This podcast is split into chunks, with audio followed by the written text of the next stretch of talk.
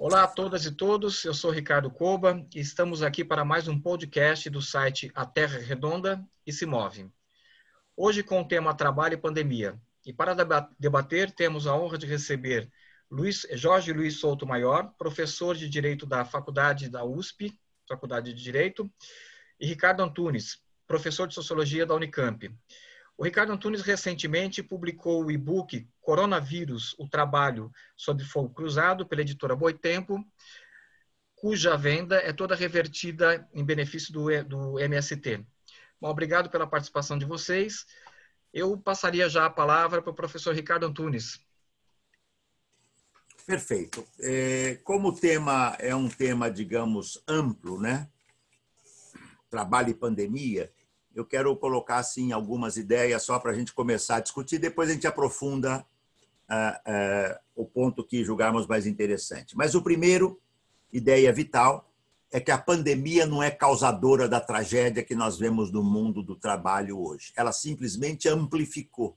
Ela funcionou, tá certo? Como, digamos assim, um zoom, né, que tornou a possibilidade de percepção da tragédia que o mundo do trabalho se encontrava no Brasil, e é preciso dizer, isso não é um fenômeno só brasileiro.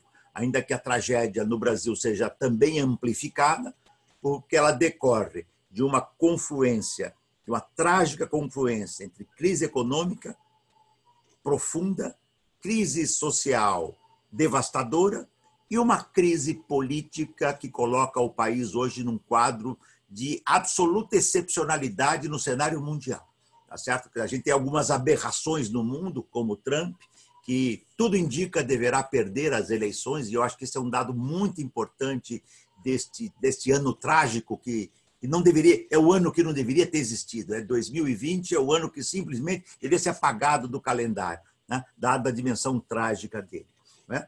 Mas essa confluência de crise econômica, social e política amplificou. Por exemplo, o Brasil tinha para arredondar, em fevereiro de 2020, 40% de homens e mulheres na informalidade.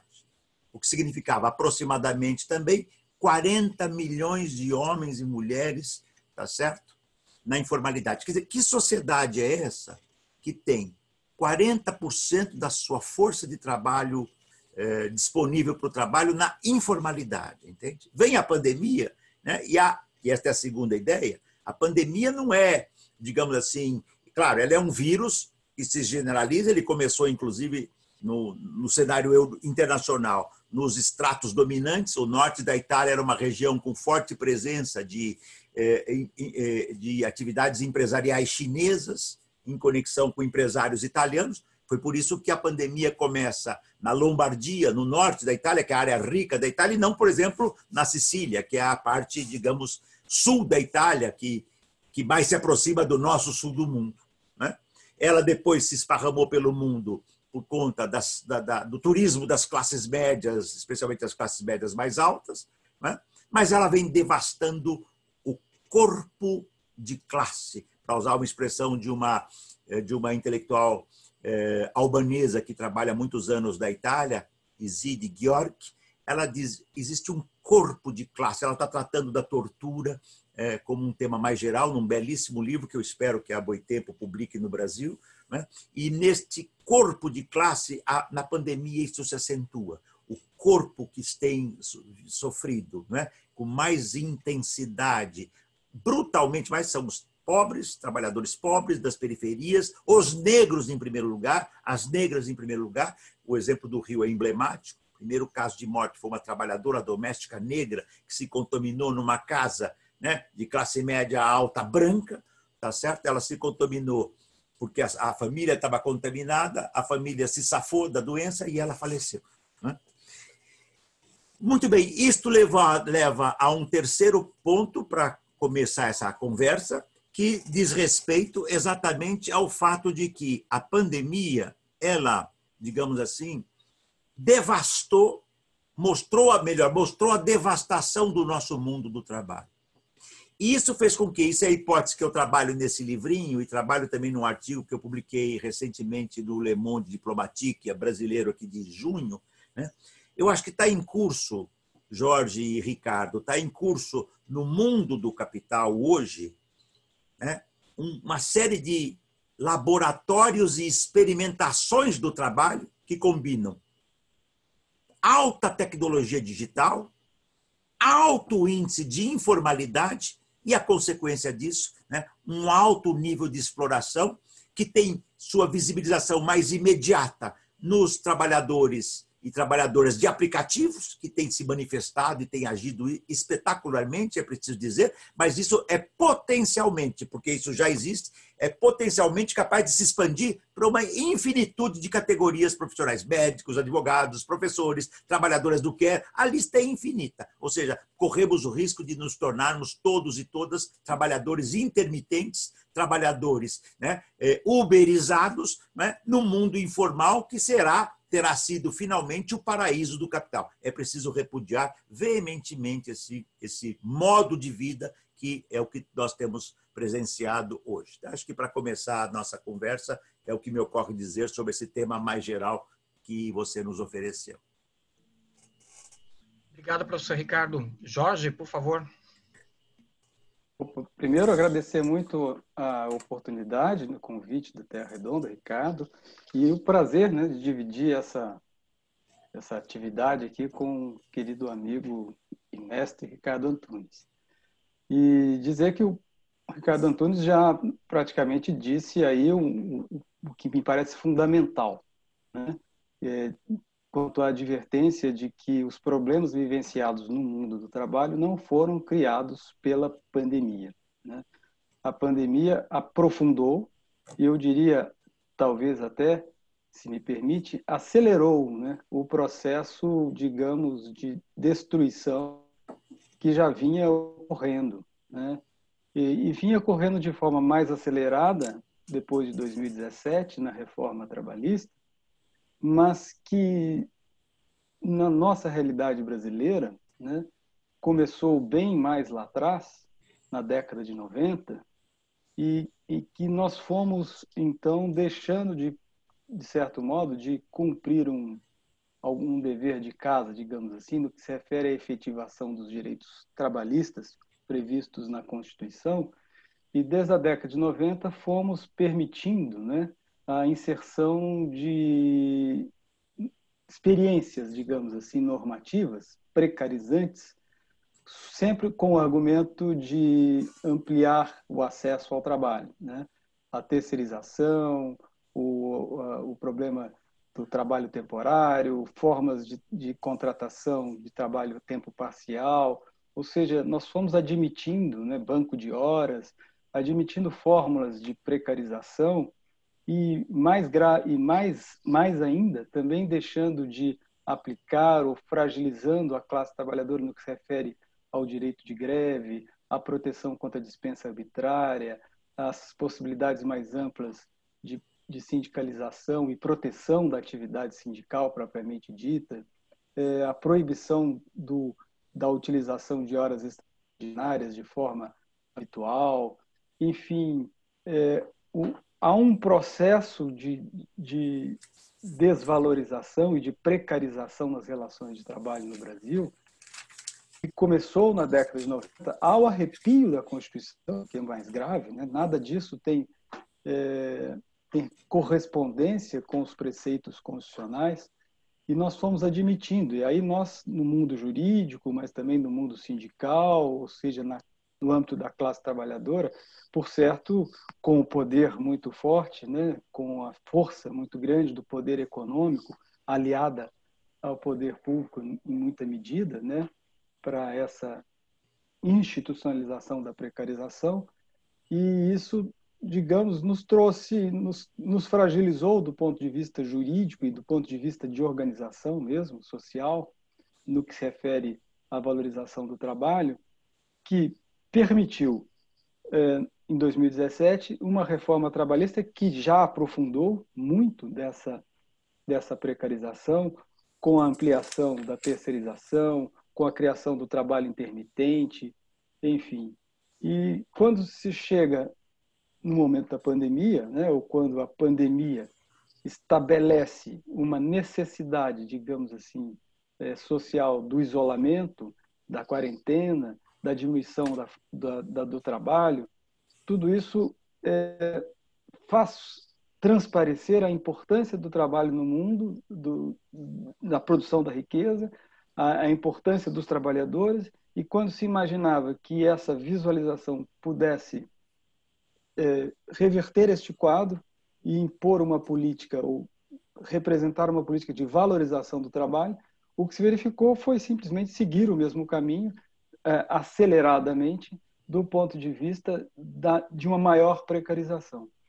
Então, as MPs 927 e 936, né, é, elas abrem completamente as portas para a diminuição de salário, para a, a suspensão de contratos de trabalho, para a, o afastamento completo da organização sindical das vias de organização da classe trabalhadora.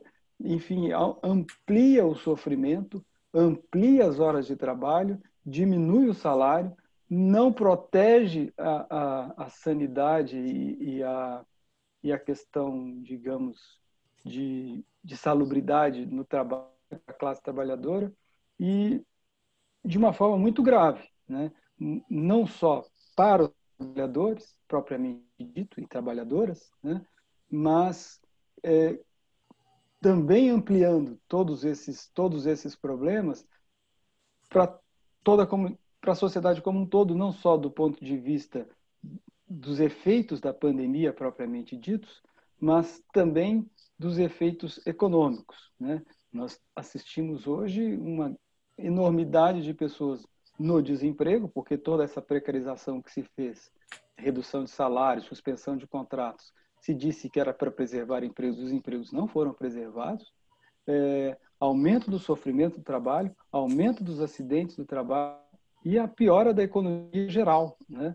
com a redução de salários, a rebaixa de consumo, ou seja, nós estamos vivendo um momento trágico que tem a ver com o, o enfrentamento equivocado do ponto de vista jurídico nas relações de trabalho no momento da pandemia, mas esse esse enfrentamento equivocado é fruto de experiências que nós adotamos e, entre aspas, né, legitimamos ao longo de 20 anos, quase 30 anos de história. E estamos pagando o preço disso tudo. Acho que é importante perceber isso, que também é, o, o mau enfrentamento é, da questão das relações de trabalho no Brasil nesse instante não é exclusividade deste momento histórico. Foi um, e, e, e as experiências anteriores representam um facilitador nesse sentido, ou, a, ou em certa medida, uma, uma dificuldade, um elemento de dificuldade para é, pensar de forma diferente. Porque o que se deveria ter pensado era assegurar, assegurar os empregos, né? proibir dispensa de trabalhadores, consequentemente, proibir redução de salários, enfim, o, o, modo operandi né, de tratamento das, das, da pandemia no, no, aspecto das relações de trabalho teria que ser o avesso daquilo que vínhamos fazendo. Para chegar a esse avesso, é, seria um salto muito importante, mas talvez muito grande diante da nossa experiência. Daí porque essa reflexão me parece bem importante e, e por isso a minha fala inicial também vai nesse sentido. Obrigado, Jorge. Professor Ricardo, a palavra está com o senhor. Não, eu também, quer dizer, estou de pleno acordo com o Jorge, só faria um, um a, a, a, digamos assim, acresceria um outro elemento muito importante, que eu acho que o Jorge está inteiramente em sintonia com o que o Jorge está falando, né? Que a partir aí de, depois das rebeliões de 2013, 14, 11, 12, 13, se nós formos olhar as rebeliões em várias partes do mundo, né? houve um recrudescimento, a era das rebeliões não se converteu numa era de revoluções, eu estou pensando em cenário global. Né?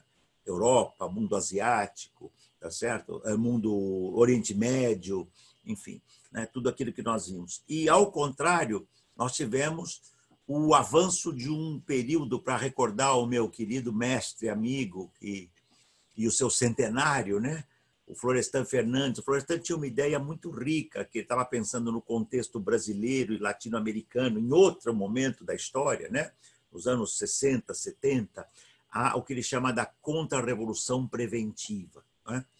E a partir de 2016, 17, nós tivemos o avanço de uma contra-revolução preventiva de amplitude global.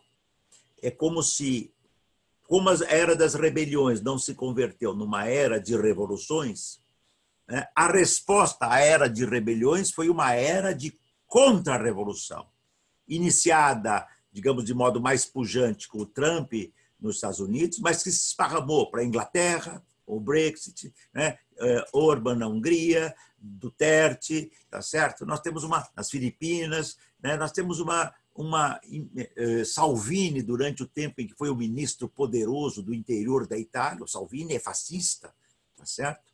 Né? E todo esse quadro, digamos assim, criou as condições tanto para o golpe que é, é, é, depois a Dilma Rousseff e entregou o governo ao terceirizado Temer. Eu uso essa metáfora. O Temer foi posto lá assim como um contrato de terceirização que diz tem que fazer isto, isto, isto, isto. E é preciso reconhecer, não sei se o Jorge concorda com isso, mas eu penso que sim, o Temer foi de extrema competência. A PEC do fim do mundo, tá certo? Proibindo a, eh, aumentos adições de recursos para saúde, educação, previdência. A liberalização da terceirização, em geral e no final do seu governo, também no espaço público. A contra-reforma da, da trabalhista, que o Jorge falou tão bem. A única coisa que o Temer não conseguiu fazer, da imposição que as, que as burguesias predadoras e predatórias né, deram para o governo terceirizado, foi a reforma da Previdência ou a contra-reforma da Previdência, para sermos mais precisos conceitualmente, que o Bolsonaro fez. E o Bolsonaro né, tem uma diferença em relação ao Temer. Além de ele ser mais acentuadamente de extrema direita, ele é claramente neofascista, né, ele foi legitimado pelas urnas.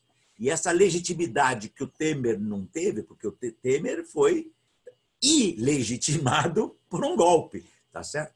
Essa legitimidade que o Bolsonaro encontrou, por motivos que também a gente pode em outro momento debater, o próprio site Terra Redonda tem debatido, eu já vi outros posts que vocês fizeram, outros podcasts que vocês fizeram mostrando né, esse debate. Né?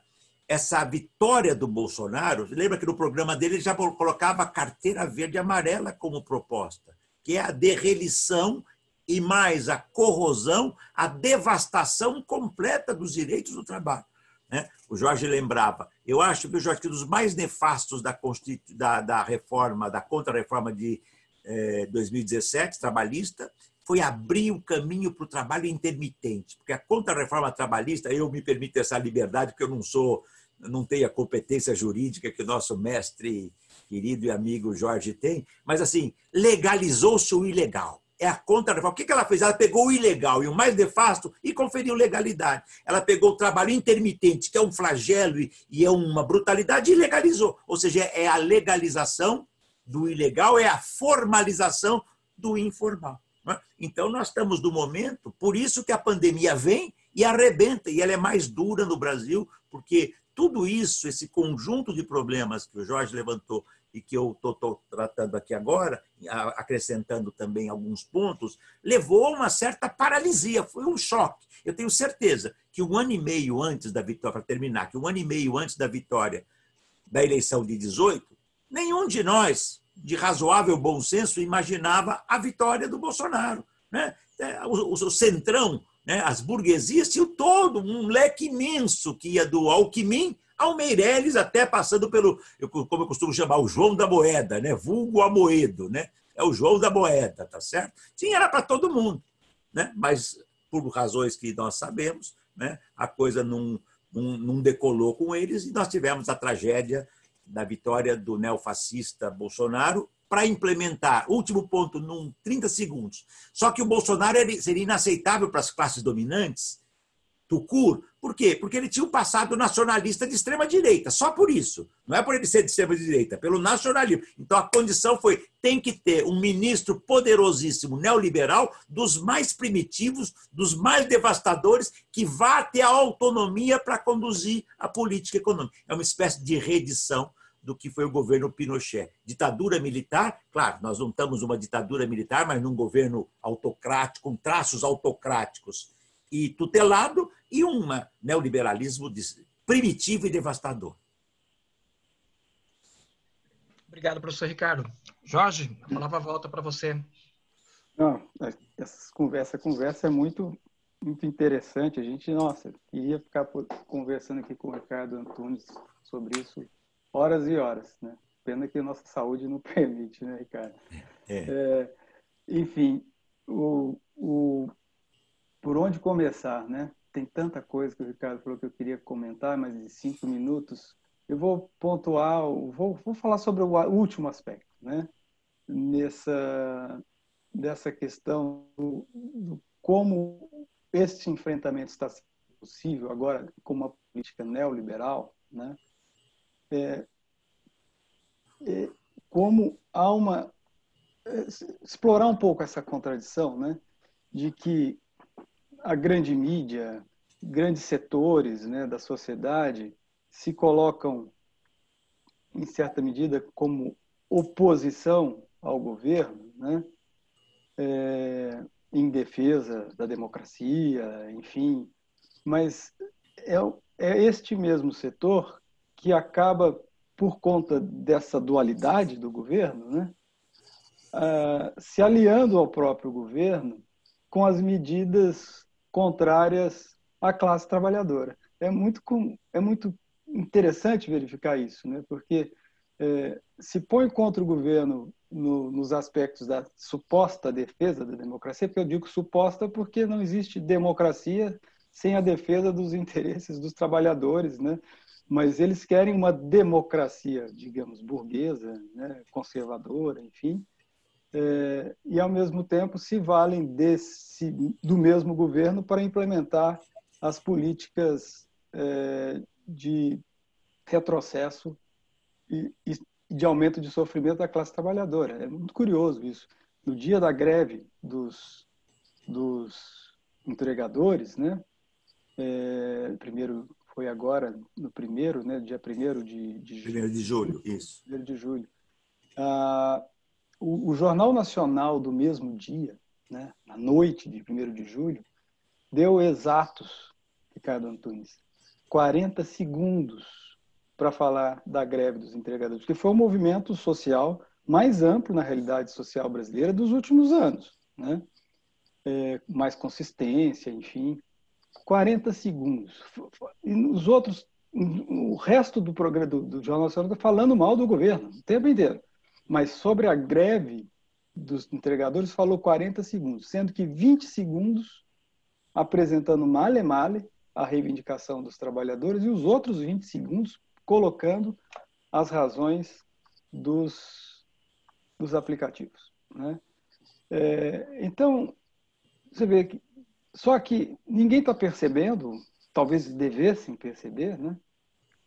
O, o, grande mal que tudo isso vai gerar, não só do ponto de vista político, do ponto de vista é, de, é, da questão da democracia propriamente dita, mas do ponto de vista da coesão social, né? É, talvez até mais que isso, do ponto de vista da sobrevivência da, da nossa sociedade. Né? não que ela devesse ser defensável pelo que era, porque já o que era era muito ruim, digamos assim, né? Não superamos o racismo, não superamos o machismo, não superamos a exclusão social, ou seja, havia muito que melhorar, né? Mas agora, com esse calambro todo, né? Nós estamos caminhando muito largamente para a barbárie, né? Porque o, a exploração do trabalho no nível em que está sendo permitido agora, né? E, e há efetivo risco, como disse o Ricardo, da carteira da, impos, da imposição da carteira verde amarela, da, da que agora já estão falando de contrato por hora, né? e, ao mesmo tempo, com a disseminação da uberização para todo tipo de trabalho, inclusive para docência, né? o, que, o, que há de se, o, que, o que sai disso né? é uma exploração sem limites do trabalho dentro de uma lógica, digamos, de extração de valor na estruturação internacional do capital, favorecendo o capitalismo central e deixando aqui na periferia a barbárie, ou seja, não, nenhum, nenhuma possibilidade de um projeto mínimo de nação. Né? E, e as pessoas não estão querendo perceber isso, estão discutindo ainda questões do ponto de vista é, de partido político, esse é melhor ou pior, é, é, o que ou o que fazer pontualmente diante de uma situação ou outra, mas acho que nós estamos, temos que pensar mais amplamente como essa, esse, esse avanço neoliberal, ou eu diria até ultraliberal, né, nesse período da pandemia, num país periférico como o Brasil, representa né, um passo decisivo à barbárie. E o quanto é importante resistir a isso, né, reverter este quadro nessa perspectiva mais ampla, né? não só pensando, é, entre aspas, nos interesses dos trabalhadores especificamente. Não que os interesses deles não, estejam, não devam ser pensados, e devem, né, em primeiro plano. Mas não só isso, acho que a coisa é muito mais ampla. É, posso pegar nessa trilha do Jorge, não sei se o, se o Ricardo quer levantar é uma questão particular, mas assim, esse ponto que o Jorge estava tratando, eu acho absolutamente vital. Né? Por exemplo, é, os capitais conseguiram né, criar uma espécie de Frankenstein, né? Literalmente, pensando no caso dessa magnífica é, criação literária né? que nós conhecemos, que mostrou, digamos assim, ao mesmo tempo a, a volúpia transformadora né, de, de corromper todas as barreiras da burguesia emergente e a tragédia que isso trouxe, né, no plano desta obra, que eu acho que é uma obra-prima da literatura. Né? Qual é o, o, monstrengo que está sendo criado hoje? Né? Um trabalho nas mais diversas atividades. A mais, a mais valorizada empresa do mundo hoje é o complexo corporativo Amazon, que começou há década e meia atrás vendendo livros depois eh, magazines, mercados sofisticados, há inclusive unidade na Amazon sem nenhum trabalhador nos Estados Unidos, tudo pelo mundo digital. Mas ela explodiu com a Amazônica, com a Amazon Mechanical Turk, quando ela entrou num ramo que é, é, é o sinal da indústria né? indústria no sentido amplo do termo, marxiana do termo, ampla, né? E, é, digamos, um modus operandi pautado por relações onde a criação da riqueza é o fundamental. E ela tem hoje uma massa de trabalhadores esparramados pelo mundo inteiro, no mundo asiático nem se fale, para todas as atividades. Se eu quiser um tradutor de mandarim para um texto meu, eu entro no, nesse complexo da Amazon Turk e vou conseguir um tradutor chinês que lê português, vai fazer uma tradução em mandarim e a Amazon vai surrupiar, com palavras muito claras, surrupiar o excedente de trabalho, a mais-valia gerado por esse trabalhador ou por essa trabalhadora tradutor. Isto vale para uma miríade de atividades. Então, o que da greve, eh, do, o que a greve tem eh, de 1 de julho, tá certo? E há esta do dia agora mais recente do dia 25, né, eh, de julho. Elas estão levantando é que não é possível nós termos né, uma relação de trabalho que compreende assalariamento de fato, tá certo? Mas que aparece ou assemelha-se ou assume a aparência, porque esta é, esta é a alquimia no projeto Frankenstein. Todos somos prestadores de serviço. E se todos, todos somos prestadores, somos ou seremos prestadores de serviço, todos e todas estaremos fora da legislação social protetora do trabalho. E isto bate direitinho com esse processo de corrosão que o Jorge mencionou anteriormente, que eu também mencionei anteriormente, que é a demolição da legislação social protetora do trabalho. Num país que sempre foi carente de legislação. Lembra que a CLT de 43 excluía os trabalhadores rurais, excluía as trabalhadoras domésticas, para dar alguns exemplos. Né? Quantas lutas, décadas, as trabalhadoras domésticas tiveram que fazer para conseguir uma uma, eh, digamos, equalização com as condições de trabalho em geral, e o mesmo os trabalhadores rurais. É? Nós estamos daí na, na, num momento que é crucial. É?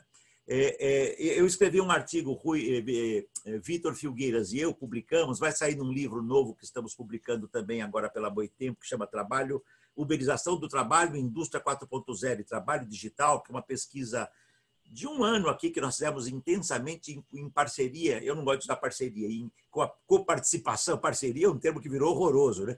O léxico do capital é espetacular, ele deforma todo o sentido etimológico original da palavra, tudo. Então, parceria não. Né? Em coparticipação com o Ministério Público do Trabalho de Campinas, né? e onde a gente procura mostrar, não é? quer dizer, que há nesse artigo, e esse artigo está publicado também em, online, é muito fácil achar, Vitor Filgueiras e Ricardo Antunes, plataformas, trabalho das plataformas, mundo digital, alguma coisa assim. Revista Contracampo está no site da BET também. Eu indico porque ali nós demos uma pista que tem sido interessante, viu, Jorge? Eu tenho debatido muito em lives, uhum. muitas, com trabalhadores uberizados. E a gente dá uma pista assim de 11 tópicos, itens que desmontam a ideia do prestador de serviço desmontam. Então, vou ler assim num minuto, vou citar só as 11, mas assim, 10 segundos cada uma para não tomar tempo. Quem determina quem pode trabalhar? As plataformas, que dizem que não são empregadoras, que não são patrão, que são prestadoras, vendem tecnologia, o que é verdade, que nenhuma delas vende tecnologia. Tá? Dois, quem permite, quem determina, quem delimita o que será feito, seja uma entrega, um deslocamento, uma tradução, uma limpeza? A plataforma. Três, quem define que o trabalhador, quem define o que o trabalhador ou a trabalhadora realizará a cada serviço e não permite que eles captem seus próprios clientes? A plataforma. Quatro, quem delimita como as atividades serão efetuadas? A plataforma e o seu, eh, eh, né, o seu eh, inexpugnável algoritmo que aliás é uma coisa muito simples, é um programa. A chave do algoritmo é quem controla, quem controla esse esse esse moinhozinho satânico para lembrar o Cal Polanyi. São os capitais, os seus gestores. Quinto, sexto, né? Quem estabelece de modo unilateral os valores a serem pagos? A plataforma, tá certo? Sétimo, quem determina como os trabalhadores ou as trabalhadoras devem se comunicar com as suas gerências? A plataforma. Você não tem autonomia como trabalhador ou como trabalhadora para ligar lá para Uber, para iFood, para Uber Eats, para. Não, não tem. Cabify, o que for. A Amazon. Oitavo, quem pressiona os trabalhadores e as trabalhadoras para serem assíduos e não negarem serviços solicitados? A plataforma.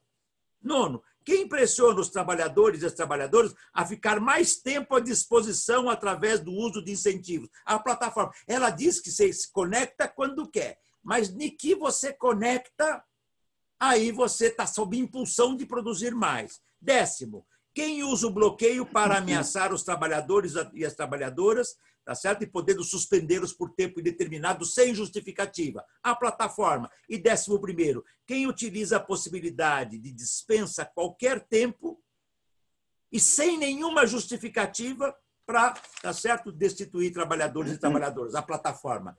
Que prestação de serviços é essa? Acho que todos nós aqui vimos, mas eu indico aqui para os que vão nos ouvir, que porventura não tenham feito, o espetacular livro do o filme do Ken Loach. Yes, We Missed You.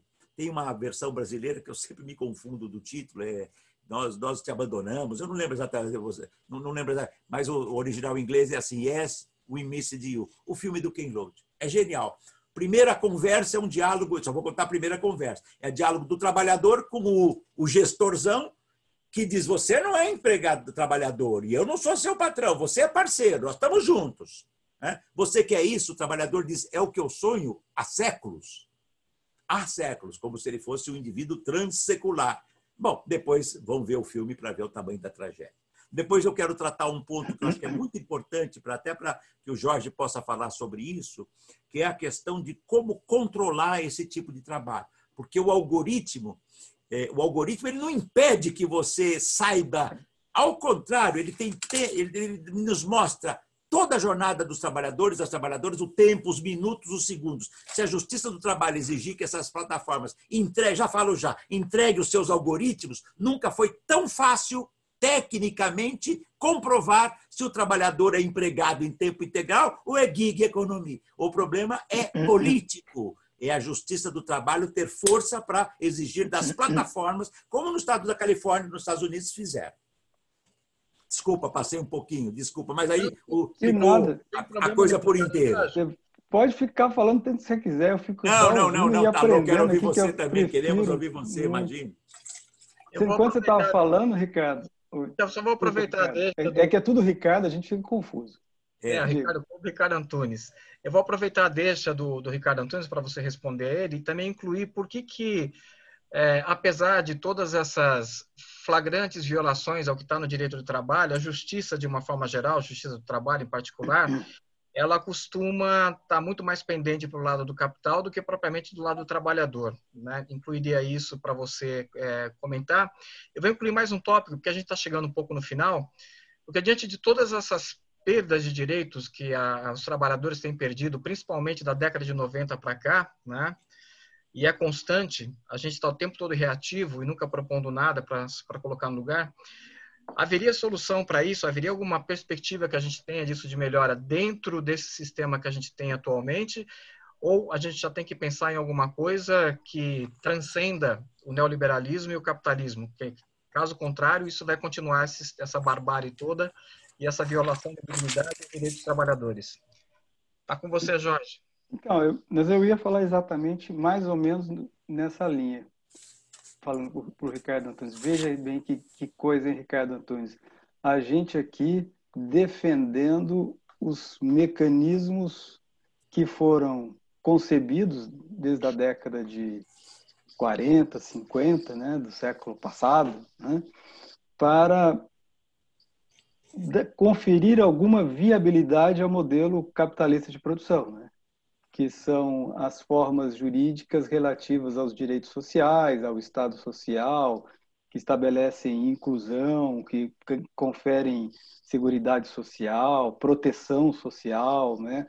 um mecanismo com mecanismos mínimos de, de distribuição da riqueza produzida, enfim, que não são jamais e nunca foram né? É, instrumentos jurídicos para é, emancipar a classe trabalhadora, né? Pra, que são mecanismos jurídicos que mantêm a classe trabalhadora enquanto classe trabalhadora, mas conferindo a essa classe trabalhadora uma possibilidade de inserção social, de inserção econômica, até de inserção política, né? para, digamos, é, fazer que o modelo de sociedade, fruto do modo de produção capitalista, fosse viável né, para a humanidade o que se demonstrou ou transpareceu inviável na, com, após a experiência não regulatória né, do século XIX. Né? E aí o neoliberalismo e avançando na década de 90, enfim, 80, 90, é, de, tenta destruir as suas próprias bases, as, as próprias bases de sustentação do modelo e faz com que sejamos nós, né, os defensores das regras de sustentação do modelo, porque o que se o que se apresenta, né, é, digamos em como o avesso disso não é uma saída, digamos, de um novo modelo de sociedade, mas pura e simplesmente a barbárie, né? E sobretudo nos países periféricos como os nossos, como o nosso, né? Então é uma contradição muito grande, né? Como os, digamos, o grande capital utiliza dos, desses argumentos para destruição das bases do capitalismo, mas é importante perceber que há uma diferença de potência, né?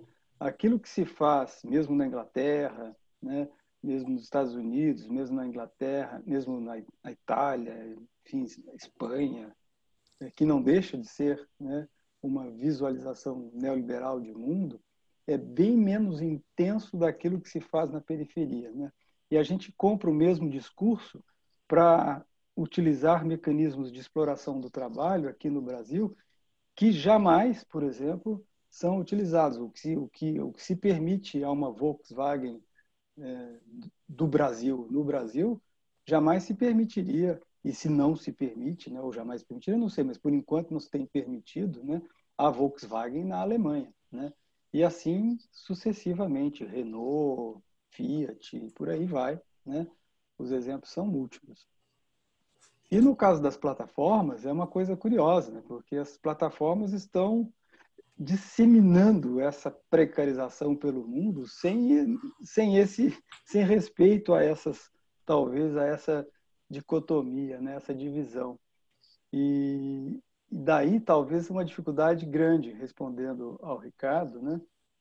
porque se a gente já tem, digamos, uma adquirimos isso ao longo desses 30 anos, né?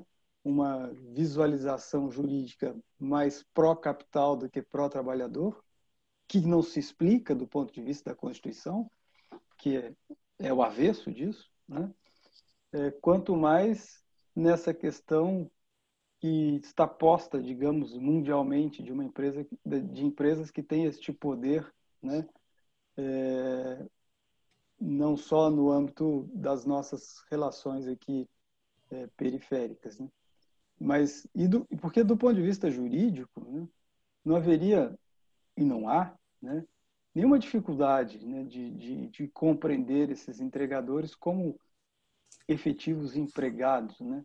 E, e, e o Ricardo Antunes que se diz não ser jurista, né? Mas que fez uma exposição perfeita do ponto de vista jurídico, né? É, enquanto o Ricardo Antunes falava, eu abri aqui um site né, de uma notícia da BBC, BBC News Brasil, olha que chique, de 24 de julho, ou seja, de hoje, né? falando de como os aplicativos usam né, de sistemas de nuvem e de operador logístico OL para punir né, os trabalhadores, os entregadores. Né? É, enfim, a, a coisa é muito simples.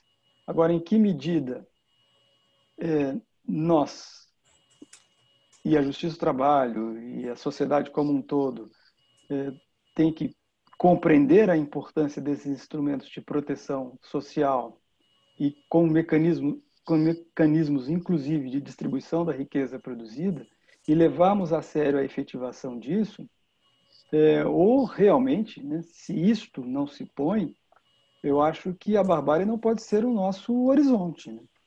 Então, se, se não é um, um, digamos, um modelo de proteção social efetivo, real, que possa né, ser implementado, é preciso pensar, então, num outro modelo de sociedade em que essas milhões de pessoas excluídas sejam incluídas de algum modo, e aí nós temos realmente que superar este, este obstáculo né, mental, que é visualizar que outro modelo de sociedade possa ser, possa ser implementado e que seja né, é, menos, ou que seja melhor, e bem melhor, né, do que esse que está aí, porque esse que está aí, ele está dizendo o seguinte: não, nós não temos condições de garantir proteção social para todo mundo. Quando se diz isso, para mim, não é que os direitos são muitos, é porque usam esse argumento, é, a economia não dá conta dos direitos sociais. Para mim, esse argumento não é eficiente para rebaixar os direitos sociais. Para mim, esse argumento é, então, este modelo não é, não foi capaz de cumprir aquilo que prometeu e, consequentemente, precisamos pensar em outro modelo. Né? Ou seja, os direitos sociais e a, e a base civilizatória estabelecida, ela não pode ser rebaixada. E aí o modelo de sociedade, o modelo econômico, o modelo político tem que ser construído para dar conta deste, deste compromisso. Então, é a partir disso que nós devemos encaminhar o, o nosso, os nossos raciocínios. Nem sei se eu não marquei o tempo, se passei, desculpem. Está ótimo, Jorge. Infelizmente, nosso tempo está chegando ao fim, então eu vou pedir para que o professor Ricardo Antunes dê as suas considerações finais, já agradecendo a participação dos dois aqui. Tá? Professor, por favor. Obrigado. Eu vou te roubar aí dois minutos, se você puder, porque eu acho que essa última questão que você fez e que o Jorge tratou, ela é muito importante, pelo menos na minha leitura, né? Assim, eu e eu tenho que ser muito compacto. Eu até tratei disso do, nesse livrinho que você citou no início, foi uma parte que eu fiquei feliz de ter podido trabalhar. Eu vou partir de uma frase: tudo que é sólido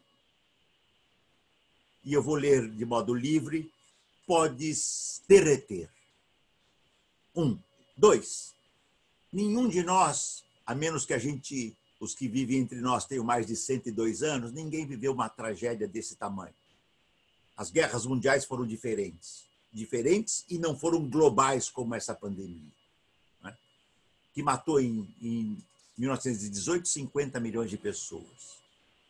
Três, uma parte enorme da humanidade, pela primeira vez em 102 anos, está se perguntando por que, que os pobres estão morrendo, por que, que na França, na Inglaterra, os hospitais foram insuficientes. Lembra daquela cena da Itália? Os caminhões do exército levando os corpos no norte da Itália, quase ali na Suíça, quase na Áustria, entende? No, no chamado norte do norte do mundo, entende? Os caminhões, lembra, Jorge, os caminhões enfileirados levando os corpos? Sim, sim. Entende? Quer dizer, a população está se perguntando, mas os idosos morrendo nos asilos no norte da Itália, não é no sul da Itália, não é na Índia, não é no Brasil, tá certo? Nós estamos obrigados, é, é, é, Ricardo, né, a reinventar um novo modo de vida. Entende? Eu não acredito, têm certeza que o Jorge também não, e nenhum de nós, daquela máxima da, Marga, da Margaret Thatcher, tá? there is no alternative. Né? Não, não, a humanidade ela se coloca questões quando né, as condições se tornam, digamos, insuportáveis. E nós estamos num mundo onde a, a brutalizar, a corrosão do trabalho e a destruição ambiental colocam um, um horizonte mais que tenebroso. Quer dizer, basta dizer, e aí eu fecho com o início do que eu falei. A pandemia não foi uma aberração da natureza. Se você tem aquecimento global pela energia fóssil que impõe esse mundo trágico, derrete as geleiras, os vírus esparramam pelo mundo. Se você queima matas no Amazonas ou no Centro-Oeste, como nós estamos esse ano, mais altos, muito mais altos níveis de queimada do que o ano passado, pode imaginar? Quer dizer, você acaba com a, o ambiente, a, a, dimensão ecológica daquelas regiões e os vírus circulam pelo mundo. Então, nós podemos, nem bem saímos do Covid-19, já estamos anunciando outras coisas. Nós temos que reinventar um novo modo de vida. E duas pistas muito elementares. Primeiro, o trabalho mostrou que ele é vital. Paramos de produzir, de trabalhar em uma série de atividades tidas não essenciais. São aquelas atividades para o enriquecimento privado das corporações. E o mundo não parou, funcionou direitinho. Nós racionalizamos, em certo sentido, o nosso trabalho. Porque nós não temos que trabalhar 12, 14, 16 horas para o enriquecimento dessas plataformas, por exemplo. Tá? E o mundo tecnológico, se essa tecnologia em algum momento tiver uma dimensão humana ou societal, nós podemos trabalhar três, quatro horas por dia. Eu estou falando na humanidade, ao invés de eh, três, quatro horas por dia, quatro dias por semana. E isso é a única alternativa de não termos centenas de milhões trabalhando até 14, 16 horas por dia no mundo e outras centenas de milhões trabalhando uma, duas, três horas por semana. Está tudo fora da ordem. A questão da natureza já indiquei. A questão do gênero humano está evidente. Nós estamos obrigados a reinventar um novo modo de vida. E por onde começar? Por aquilo que o Jorge estava falando. A primeira coisa, e isso é rico, né, Jorge? Porque ao mesmo tempo que é regular o trabalho como ele existia, lembra daquelas passagens seminais do, do, do nosso mestre lá no Capital, quando está toda a jornada de trabalho? A luta por um direito acaba sendo ao mesmo tempo uma luta, tá certo, que cria a força social para que se possa colocar no horizonte algo para além do direito, entende? Então, acho que essa pista que eu queria falar, eu considero isso decisivo, tá certo? Decisivo, e não me importa se isso tem viabilidade. Quem de nós imaginava, há cinco meses atrás, que nós estaríamos enfeixados em nossas casas, nós que temos sorte de ficar em casa, sem poder ver a rua, tá certo? E isso aconteceu com o mundo inteiro. Ninguém. Então, é nesses momentos que a humanidade tem que se reinventar. E a construção, a reconstrução, a reinvenção de um modo de vida é um imperativo crucial do nosso tempo. Tá? Termino aqui. Agradeço também, desculpa, meu querido amigo Jorge, nós já estávamos conversando antes, quando começamos a gravar, eu, eu, eu fui indelicado e não, e não o saudei, é porque a gente já estava numa conversa boa aqui antes. É um prazer é. imenso encontrar o meu querido amigo, espetacular amigo, né? e tanto tempo da sua vida tem dedicado aos combates do nosso tempo. Agradeço aos dois Ricardos, viu? Ao Ricardo Coba e ao Ricardo Mussi, pela beleza que esse site né, é, tem significado. Né? A Terra é redonda e por si move, né? Lembra disso? E por si move, tá bom? Um abraço grande para vocês. Obrigado, professor Jorge. Por favor. É, dizer hoje a Terra redonda é uma afirmação importante, né? Afirmação de existência. Enfim, Ricardo, Ricardo Ricardo, triplo, né? Triplos, tripla de Ricardos. Agradeço muitíssimo a, é, a possibilidade e essa troca de ideias com o Ricardo Antunes é um privilégio, né? Eu também vou ser muito rápido meu minha conclusão, dizendo como se me permite, né, o Ricardo Antunes, né, aderir à sua colocação de que nós estamos impelidos a, a criar novos modos de vida, né? Deste momento que, que as pessoas equivocadamente chamam de pós-pandemia, né? Porque é o momento presente e o momento futuro que nós já estamos construindo, né? Nesse momento agora o que virá pela frente certamente não poderá ser o que era antes. Né? Isso me parece muito claro. Essa volta à tal normalidade, aquilo que já vivenciávamos, isso é inconcebível, sob vários aspectos. Né? É, porque se ocorrer, vamos imaginar, depois de todas as visualizações sociais, humanas, né, que foram permitidas, coisas que as pessoas não queriam ver, né, é, voltar ao, ao, ao que era pura e simplesmente, né, é, faria desta sociedade um, uma comunhão de pessoas cínicas, né? Assim, mas no seu mais pleno sentido, né? É, incompatível com tudo que se está sendo sendo dito, que está sendo vislumbrado neste momento histórico. E também por outro lado, porque seria e será insustentável, né? É, manter por longa data, né? Este o sofrimento e, e, e, a miséria e os problemas sociais e econômicos que estão sendo instrumentalizados neste momento. Né? Então, é, é, necessário repensar tudo. Né? E repensar no sentido é, construtivo, né?